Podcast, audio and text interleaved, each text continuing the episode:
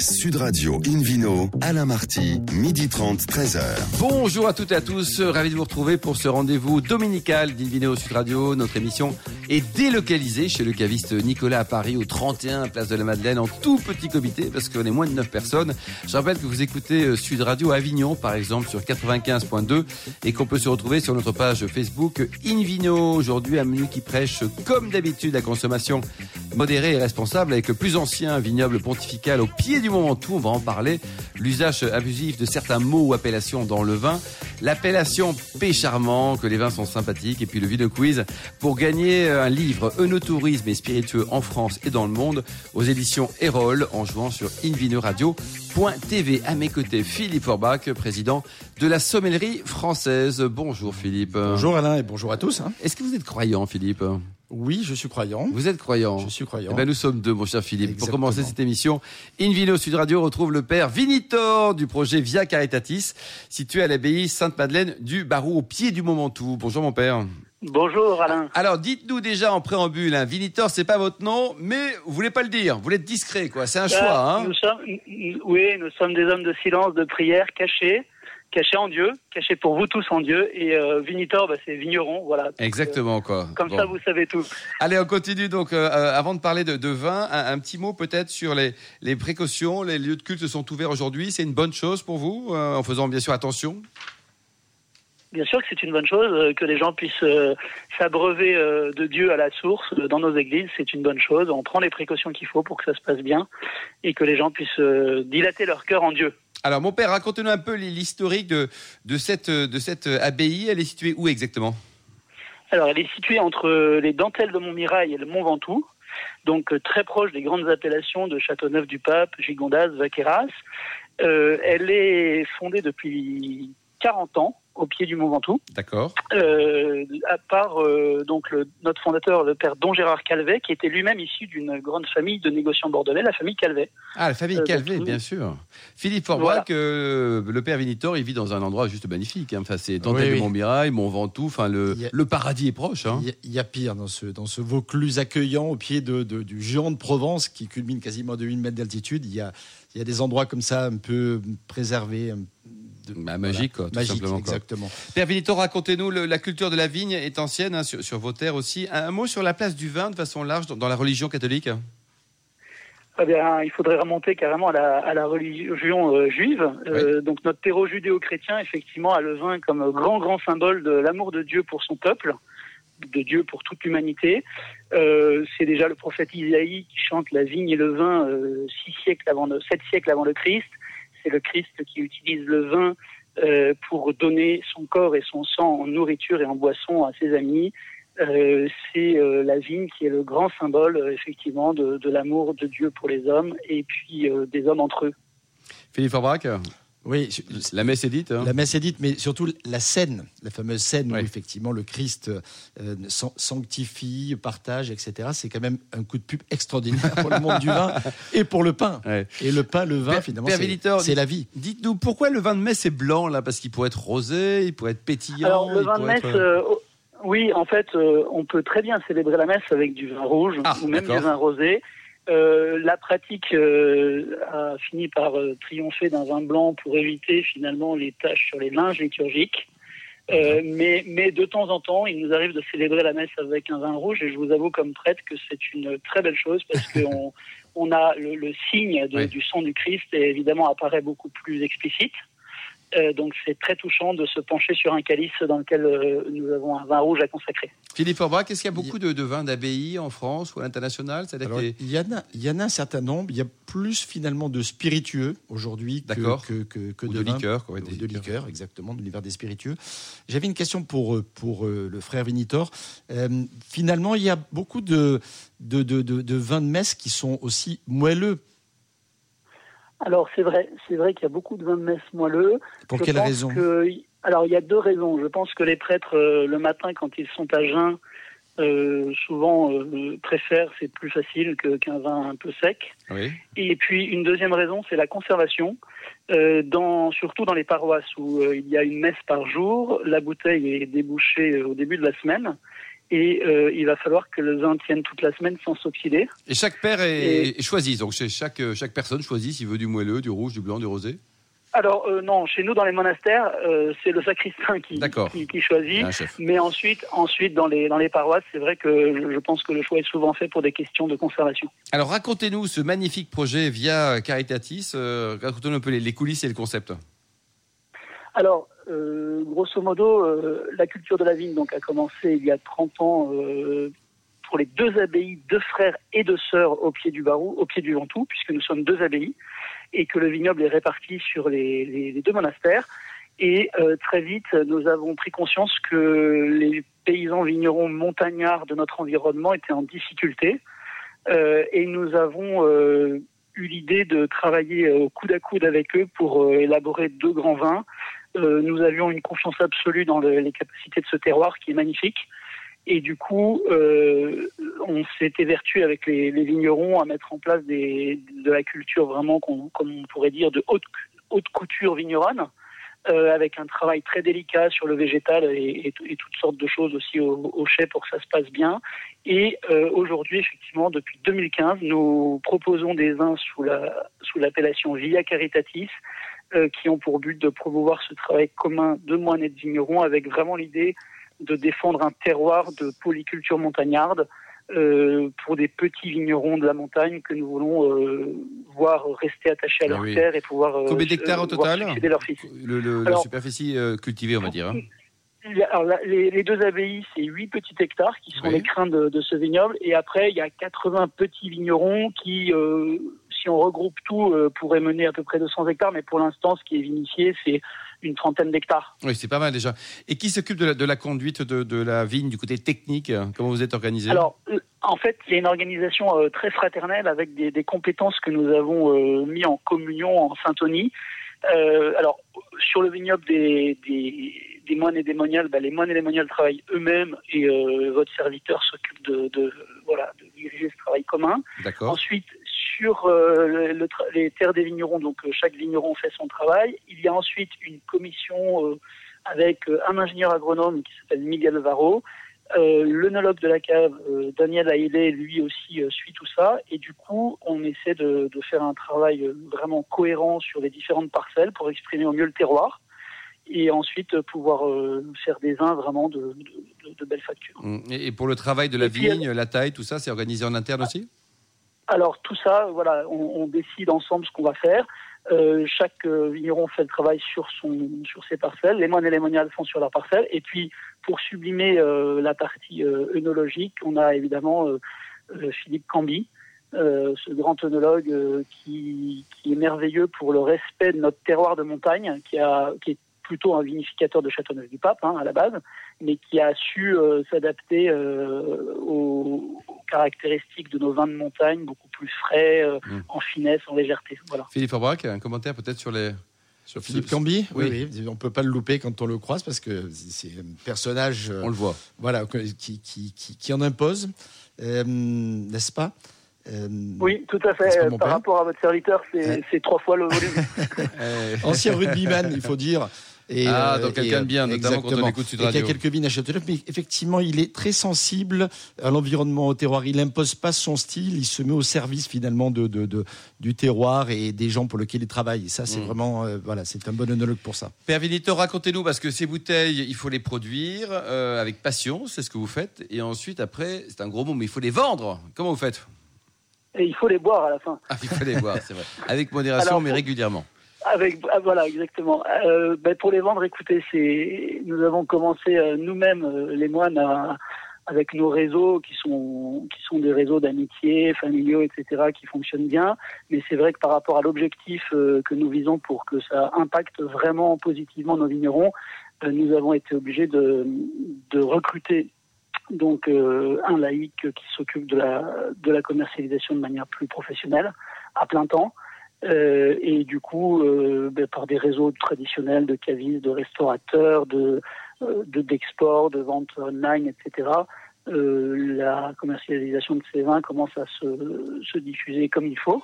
Mmh. Et évidemment, nous comptons sur tous vos auditeurs pour devenir Bien sûr. Des, des, des grands partenaires de ce, de ce beau projet. Chaque auditeur jette 12 bouteilles. Là, vous êtes parti pour les, les 23 premières prochaines années. Dites-nous, Père bah, Vinitor, le, le tourisme, ça vous concerne ou pas? Alors, le no-tourisme nous concerne. Euh, clairement, le, projet de Via Caritatis s'est inséré dans, des réflexions de no-tourisme qui étaient antécédentes, en particulier euh, la restauration de terrasses en haute densité, euh, donc des, ce qu'on appelle les bancaos en provençal, avec des, des, des, terres qui ont été plantées à 8000 pieds hectares, donc le double de la densité normale. Ça, c'était clairement un projet œnotouristique. Donc l'idée était, dans des paysages époustouflants de, de terrasses provençales, de faire des jolis vins et ensuite euh, de promener euh, les, les, touristes, les, les vacanciers euh, dans ces vignes avec euh, des, des, repas, avec euh, chaque plat qui est servi dans une parcelle différente, etc. Donc nous les moines, on regarde ça, on n'est pas dans, dans, ces, dans, dans, la promenade elle-même, mais effectivement on soutient ces, ces projets et les deux abbayes, évidemment, dans cet écrin de beauté, euh, sont aussi des, des, lieux de convergence pour, euh, pour ces opérations-là. Mmh.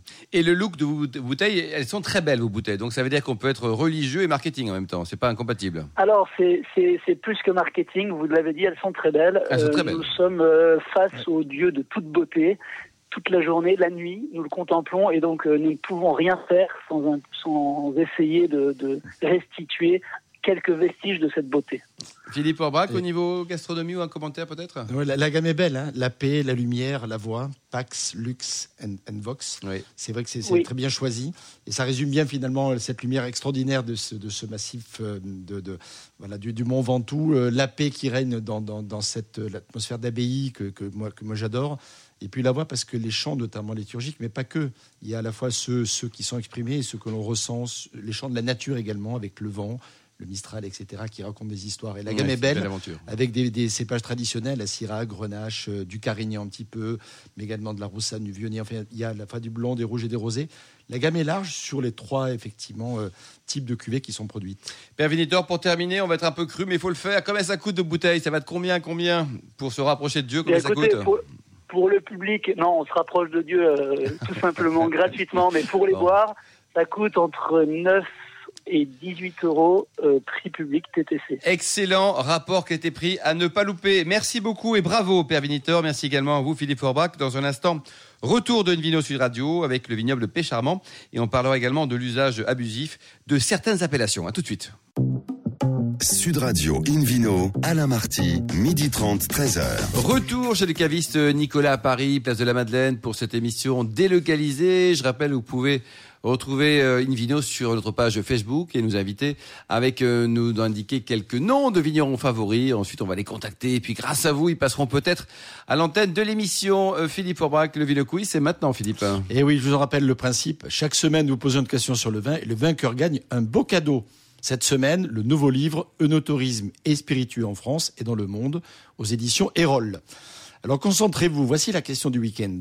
Quelle formation suivait François Villard avant d'intégrer le milieu du vin? Qui était notre invité hier donc. Réponse A, magicien. Réponse B, cuisinier. Réponse C, ébéniste. Pour répondre et gagner, vous le souhaitez, hein, le nouveau livre Eunotourisme et spiritueux en France et dans le monde aux éditions Erol. Rendez-vous toute la semaine sur le site invinoradio.tv, rubrique Vino Quiz. Merci beaucoup Philippe Aubrac. Invino Sud Radio accueille maintenant quelqu'un qui est très cher au cœur de tous les amateurs de vin, David Cobold, qui est le cofondateur de l'Académie des vins et spiritueux pour nous parler de l'usage abusif de certaines appellations. Alors tout le monde copie David, hein, même parfois les Français donc, vous voyez? Oui, oui, donc euh, je vais mettre un petit carton rouge aujourd'hui. Euh, vous savez que le slogan de Sud Radio, c'est Parlons vrai. Parlons donc, vrai. Euh, donc on va parler vrai. Alors, je vous rappelle le, principe de l'appellation d'origine protégée, qui est l'équivalent européen de l'AOC, l'appellation d'origine contrôlée, qui est accordée par la Commission européenne aux produits sous signe de qualité AOC. Et chaque pays de l'Union a adopté un système équivalent et chaque appellation possède son cahier de charge avec des règles sur la zone d'origine, les techniques de production et dans le cas des vins, puisqu'il y a aussi des fromages et d'autres produits, des cépages autorisés. Et puis chaque appellation porte un nom qui est généralement le nom d'une région ou zone qui encapsule et symbolise tout ça et en fait euh, intégralement partie. Et la France s'est fait une fierté d'avoir un peu inventé ce système, même inventé en tant que système, et s'est beaucoup occupé à le défendre, souvent ardemment, euh, avec tous ses principes. Et le champagne a souvent été en, tête de, proue de tout cela, parce qu'il y a eu de très nombreux cas d'utilisation abusive du mot champagne pour décrire des produits à bulles qui ne venaient absolument pas de la zone champagne et même de la France. C'est pourquoi j'étais, moi, assez surpris, pour pas dire choqué, de lire la phrase suivante dans un communiqué de presse que j'ai reçu très récemment d'un domaine viticole française situé dans le Libéron qui s'appelle le domaine de Fontanil. Ce communiqué s'intitulait Les impatients, le premier Prosecco de France et plus loin et de Provence. Je ne sais pas qui a eu cette idée du génie, mais il ou elle serait bien avisé de la modifier rapidement, car je leur signale que Prosecco est une AOP italienne de la région de Veneto et mérite d'être respectée comme n'importe quelle AOP en France ou ailleurs. Alors on peut dire que c'est certainement la réussite commerciale exceptionnelle des Prosecco qui a poussé les responsables de commettre une telle bourde. Euh, pensez donc qu'ils en vendent bien plus de bouteilles de Prosecco par an que le champagne. Comment vous expliquez d'ailleurs, David, petite discrétion, le succès du Prosecco là? Comment vous l'expliquez? Parce bah, que ça, fait un carton en France et dans le monde. Hein. C'est beaucoup plus simple à produire parce que le cycle de production est beaucoup plus court qu'en champagne. D'abord, c'est fait en cuve close, donc il n'y a pas les manipulations de bouteilles.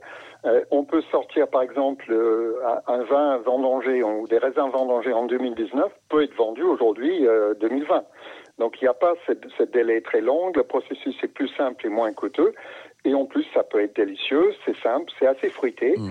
Euh, parfois un peu rond, et donc ça fait un apéritif très facile. Philippe Forbrac, Philippe Forbrac, bravo Prosecco, quoi. C'est vrai que David a raison de, souligner. Exactement, c'est en même temps le, symbole un peu de, de, l'Italie qui fait toujours euh, rêver de, par le monde, et puis également le, grâce au spritz, le fameux, le fameux spritz, le fameux apéritif euh, vénitien inventé par les, les, les, Autrichiens, voilà, dit-on, qui effectivement a permis aussi la diffusion et la consommation large du Prosecco. David? Alors, moi, je, pose la question, euh, que diraient les gens de Fontani, qui produit des vins aussi sous l'appellation Luberon, si un producteur italien se mettait à étiqueter ses flacons Luberon de Veneto, par exemple bah, il, il hurlerait, on va dire, il criait au scandale, ou il ne fait pas autre chose lui-même. Donc j'appelle ça à la branche sur laquelle on est assise. Donc je donne un carton rouge à Fontenil. Hmm. Il y a d'autres exemples, David. Pas de... nouvelle, Alain. Euh, J'ai déjà cité de nombreux cas d'abus de l'appellation Champagne, ce qui a provoqué la création du slogan « Il n'est de Champagne que de la Champagne ». Mais je pense aussi, euh, historiquement, il n'y a pas très longtemps, à l'abus du nom de Tokay, qui est une célèbre appellation de vin blanc de l'Est de la Hongrie, qui a longtemps été perpétré par l'Alsace pour nommer le cépage Pinot Noir Tokay, Pinot Gris, pardon, tout en inventant une histoire totalement absurde, comme quoi ce Pinot Gris aurait été ramené de la Hongrie par un chevalier au retour d'une guerre ou d'une croisade. Je pense que ces messieurs avaient autre chose à faire que de ramener des pieds de vigne sur plus de 1000 km à cheval ou à pied. Hein. Et je signale de toute façon que le Pinot Gris est, est une mutation du Pinot Noir et donc est certainement d'origine bourguignonne. Il n'y a jamais eu de Pinot Gris à Tokay, qui est une AOP, par ailleurs, tout à fait officielle. Les Italiens aussi ont fauté envers le pauvre Tokay, euh, et certainement à cause de la célébrité très ancienne des vins de cette région, qui date du XVIIe voire du XVIe siècle, c'est-à-dire bien avant la création d'un système d'appellation contrôlée quelconque. Euh, car dans la région de Friuli, Friuli, vous savez, Alain, c'est juste un peu à l'est de, de Veneto. Hein, Très bien, le Frioul. La frontière. Frioul, oui. Et on a longtemps appelé un cépage qui a le nom officiel de Sauvignon vert ou de Sauvignonas. C'est vrai que Sauvignonas, c'est pas très sexy comme nom. Pas très heureux, non. Non, ils l'ont longtemps appelé Tokai Friulano jusqu'à ce que les producteurs de Tokay, une fois de plus, obtiennent l'interdiction de cet usage abusif. Et aujourd'hui, on l'appelle simplement Friolano. C'est plutôt mieux, c'est plus court. Et David, ça encapsule le nom de la région. Vos amis là de Donald Trump, ils continuent toujours à appeler Chablis, Champagne, euh, certains vins de chez eux ou c'est fini? Alors, du côté de chez Trump, je pense que les problèmes sont essentiellement résolu, sauf pour le champagne. Il y a encore des producteurs de très mauvais mousseux en Californie. Tous les bons appellent ça sparkling wine, mais les mauvais euh, appellent ça toujours euh, Californian champagne. et la tendance, c'est quand même de respecter un peu la règle, non, David? Parce qu'il y a l'Europe qui est là pour euh, veiller aussi, en général. Si on, si on défend un système d'appellation contrôlé, le moins des choses, c'est de le respecter chez les autres. Mm, mm, mm. Euh, alors Prosecco a eu lui-même des problèmes parce que Prosecco, longtemps les, producteurs de vins de cette région appelaient le cépage Prosecco. Or, on ne peut pas, sur le plan international, protéger un nom de cépage. Les cépages ne connaissent pas les frontières. Nous avons en France du Riesling, qui est un cépage allemand. Euh, énormément de cépages français ont voyagé dans le monde entier. Donc ce n'est pas protégeable, disons, limitant à un pays ou à une région. Mmh. Euh, par contre, euh, il fallait qu'ils trouvent donc un autre nom pour le cépage. Ils ont trouvé le nom Glera, qui est un autre synonyme pour Prosecco. Donc le cépage maintenant c'est Glera. C'est pas très sexy non plus, mais bon. un verre de Glera, non merci. Un verre de Prosecco, oui. Avec plaisir. Quoi, merci David, on va suivre cette évolution et c'est bien de, souligner les, bonnes choses et les choses un peu plus difficiles. On retrouve Philippe bah, Je crois qu'il faut être cohérent aussi. Il faut être cohérent, David. Vous restez avec nous, hein, Philippe, président notamment de l'Union de la sommellerie française pour nous parler de l'appellation Pécharbon. On n'est pas très loin de chez David Cobol, là, non? Eh oui, oui, exactement. On n'est pas du côté de la Dordogne, là-bas, pas loin de, Bergerac. Pécharmant, c'est joli comme nom, quand même. Ça vient d'où, d'ailleurs? C'est une appellation, alors je vais, venir à l'étymologie, mais c'est une appellation qui existe depuis 1946, c'est-à-dire une dizaine d'années après la création des AOC. Ah, c'est la date de ma naissance, ça doit être ma, mon appellation. Le sud-ouest, voilà. J'espère que vous avez quelques magnums de Pécharmant également. Vous êtes un, David Charmant. encore encore dans, votre, dans votre cas personnel, mon cher David. Alors, le nom vient vient d'un lieu-dit qui historiquement était reconnu pour sa production viticole déjà, qu'on appelait le puits charmant ou le pêche charmant, et qui signifie en occitan, la langue utilisée régionalement parlant hein, dans, son histoire, le pêche, c'est-à-dire la colline, et charmante, effectivement, qui était... Euh, il y a le, belle vue, le, il y a plein d'endroits comme ça qui sont significatifs et qui ont donné des noms, euh, que, que l'on retient. Alors le vignoble date du 10e, euh, 11e siècle, hein, et s'est installé à l'époque déjà sur des collines exposées sud, ce qui permet d'avoir effectivement une jolie maturité des raisins. Le vignoble est protégé, notamment c'est assez forestier, comme, donc il y a vraiment des, une protection de, du secteur forestier. Et les sols sont majoritairement constitués de sable graveleux et, aussi d'argile furigineuse qu'on appelle le tran sur place et qui va donner effectivement, notamment pour les, raisins rouges et du coup les vins rouges après, une, vibration, une, trame, trame, trame, Effectivement, particulière. Alors on n'y produit que du rouge en pêche-charmant. Euh, on utilise du cabernet franc, du cabernet sauvignon, mais également le cote qu'on appelle le malbec et les gens de cœur le connaissent bien, ou encore le Merlot. Il faut dire qu'on est situé effectivement entre le secteur de, du Bordelais et notamment le secteur de Saint-Émilion, et puis ensuite le reste du vignoble du, du, sud-ouest avec euh, Madiran et Cahors, pour citer quelques rouges célèbres également de la région. Alors les vins produits sont en général euh, plutôt euh, assez denses en tanin, avec des couleurs relativement structurées, les élevages durent en général au minimum une douzaine de mois, ce qui permet à la fois d'assouplir le vin, mais de le renforcer aussi dans son potentiel de garde, grâce notamment à la micro-oxygénation et à la stabilisation du coup de, la couleur. Euh, ils peuvent se garder euh, après facilement une dizaine d'années. À 10 ans, comme Voilà. Et puis davantage, hein, puisque vous avez compris que David avait quelques magnums de 46 dans sa cave. Hein. Mm, mm. Mais euh, on va voilà, et ça serait bien de lui dire, euh, on peut toujours rêver. Si, si, mais en tout cas, est-ce que David, quel est le millésime le plus ancien de pêchement que vous avez l'occasion de goûter dans votre vie? Oh, pas si ancien que ça, je pense 76 c'est déjà pas mal. Ça dépend quand il a dégusté. Ouais, mais c'était il y a quelques temps aussi. Il y a hein, déjà quelques temps. quelques temps. Voilà. Alors aujourd'hui, il y a une cinquantaine de producteurs qui euh, produisent environ 2,5 millions et demi de, de, bouteilles par an. Euh, par, parmi ceux-là, euh, je citerai le château Terre-Vieille, tenu par Jérôme et Dolores Morand-Montet, qui nous donne un bel exemple du, du, très bon rapport qualité-prix de cette appellation. La plupart des vins sont entre 15 et 20 euros. et donc, ce sont des vins qui sur une dizaine d'années, sont juste dans une très très jolie évolution. C'est pas très cher. Avec des arômes de, hein. exactement, pour, pour, des vins qui sont quand même de, de, moyenne garde, voire, voire de garde un peu plus euh, importante encore. Et il y a souvent des arômes un peu de d'épices, de pain grillé, c'est légèrement torréfié, euh, le côté fruité. Bon, enfin, il y a une, voilà, c'est une gourmandise un peu complexe. Un autre domaine que, que j'ai eu l'occasion de goûter également, c'est le château Corbillac, qui est situé c'est au sommet de l'appellation. C'est le, vignoble le plus en altitude. Du coup, comme souvent, l'altitude dit fraîcheur, notamment la nuit, et ça permet d'élaborer effectivement un vin qui a un joli équilibre dans une acidité euh, qui est souvent remarquable. Euh, par exemple, le 2016 encore disponible aujourd'hui coûte une, douzaine d'euros. D'autres vignerons peut-être, vignerons peut-être, Philippe. Des arômes de cerises noires un peu. Le domaine du Haut Charmant, par exemple, euh, le domaine de Perlevade, et puis le fameux château Tirgan, cher à la famille de Saint-Exupéry. Merci beaucoup Philippe Aubrac. Merci également à vous David Cobol. On vous retrouve la semaine prochaine David. Merci au père Vilitor et aux millions d'auditeurs qui nous écoutent, amateurs de vin, pour euh, chaque semaine religieusement si je puis dire. C'est le cas aujourd'hui. Un clin d'œil à Angéline et également à Émilie, ainsi qu'à Sébastien pour la partie technique, la production de notre émission. Fin de ce numéro d'Invino Sud Radio. Pour en savoir plus, restez sur le site euh, sudradio.fr, invinoradio.tv ou sur notre page Facebook Invino. On se retrouve samedi prochain à 12h30 pour une nouvelle émission délocalisée toujours chez Nicolas Le Caviste, fondé en 1822. D'ici là, excellent déjeuner. C'est le moment. Restez fidèles à Sud Radio. Encouragez tous les vignerons français et surtout, n'oubliez jamais, respectez la plus grande des modérations.